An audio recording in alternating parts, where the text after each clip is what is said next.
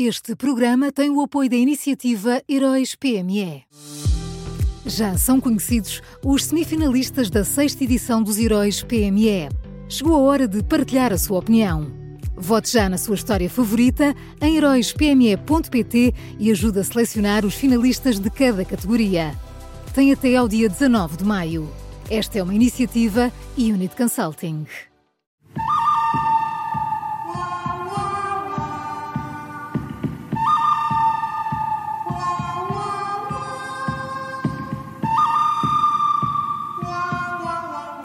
Começa agora uma nova edição do Bom, o Mau e o Vilão. O Miguel Pinheiro já está connosco. Bom dia, Miguel. Bom dia. Bom dia. Quem é o bom desta terça-feira? Olha, o bom desta terça é o presidente do Infarmed. Uh, ontem, Rui Santos Ivo uh, falou sobre o pedido de acesso uh, ao medicamento para tratar as gêmeas luso-brasileiras e ele foi absolutamente claro nas informações que deu. disse que o pedido entrou pelo Hospital de Santa Maria, que é a via normal para estas coisas, uh, descreveu os dias em que tudo aconteceu uh, com algum detalhe uh, e explicou que o facto de a decisão ter acontecido em, em apenas dois dias é habitual nestes casos, porque são sempre processos rápidos. E como se vê, é possível falar sobre estes casos sem invocar falta de memória e sem usar a investigação do Ministério Público eh, como escudo para ficar em silêncio. E eu acho que o, o ex-secretário de Estado da Saúde, Lacerda Salles, tem aqui um bom exemplo de como as coisas podem ser feitas quando a vontade é esclarecer uh, e não esconder. Portanto, o bom é o presidente do Infarmed, Rui Santos Ivo. E quem é o mau? Olha, o mau, o mau é o Centro de Estudos Sociais da, da Universidade de Coimbra, uh, que ontem anunciou que a comissão independente criada para investigar alegações de assédio sexual e moral não vai cumprir uh, o prazo inicial para entregar uh, o relatório. Uh, primeiro, o SES teve calma, demorou quatro meses para decidir criar esta comissão.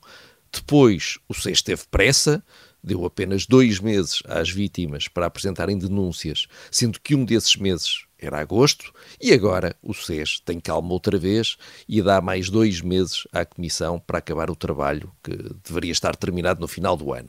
E são tudo maus, maus, maus uhum. sinais. Uh, o SES tem pressa quando devia ter calma, tem calma quando devia ter pressa, enfim, uh, está tudo ao contrário. Tudo ao contrário mesmo.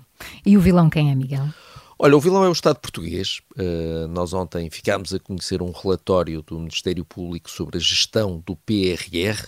Uh, eh, é suposto o Ministério Público ir acompanhando, é isso que está previsto. Uhum. E uma das conclusões é esta: não há uma garantia razoável da prevenção, detecção e correlação da fraude, da corrupção, dos conflitos de interesse e do duplo financiamento. Portanto, esta notícia é de ontem.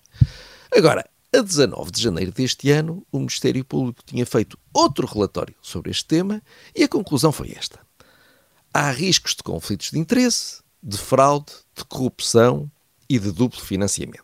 E antes desse relatório, houve um outro, houve outro, também do Ministério Público, concluiu que temos que estar alerta, porque na aplicação do PRR pode haver conflitos de interesse, fraude, corrupção e duplo financiamento. Portanto, nós já vamos em pelo menos três avisos, os riscos continuam todos lá, há, há assim umas melhoriasitas, mas enfim, está, estão lá os riscos na mesma e parece que Portugal não, não aprendeu nada com os problemas que já teve com a aplicação de fundos europeus. Vamos então ao resumo. O bom desta terça-feira é o presidente do Infarmed, Rui Santos Ivo, o mau é o Centro de Estudos Sociais eh, e o vilão é o Estado português.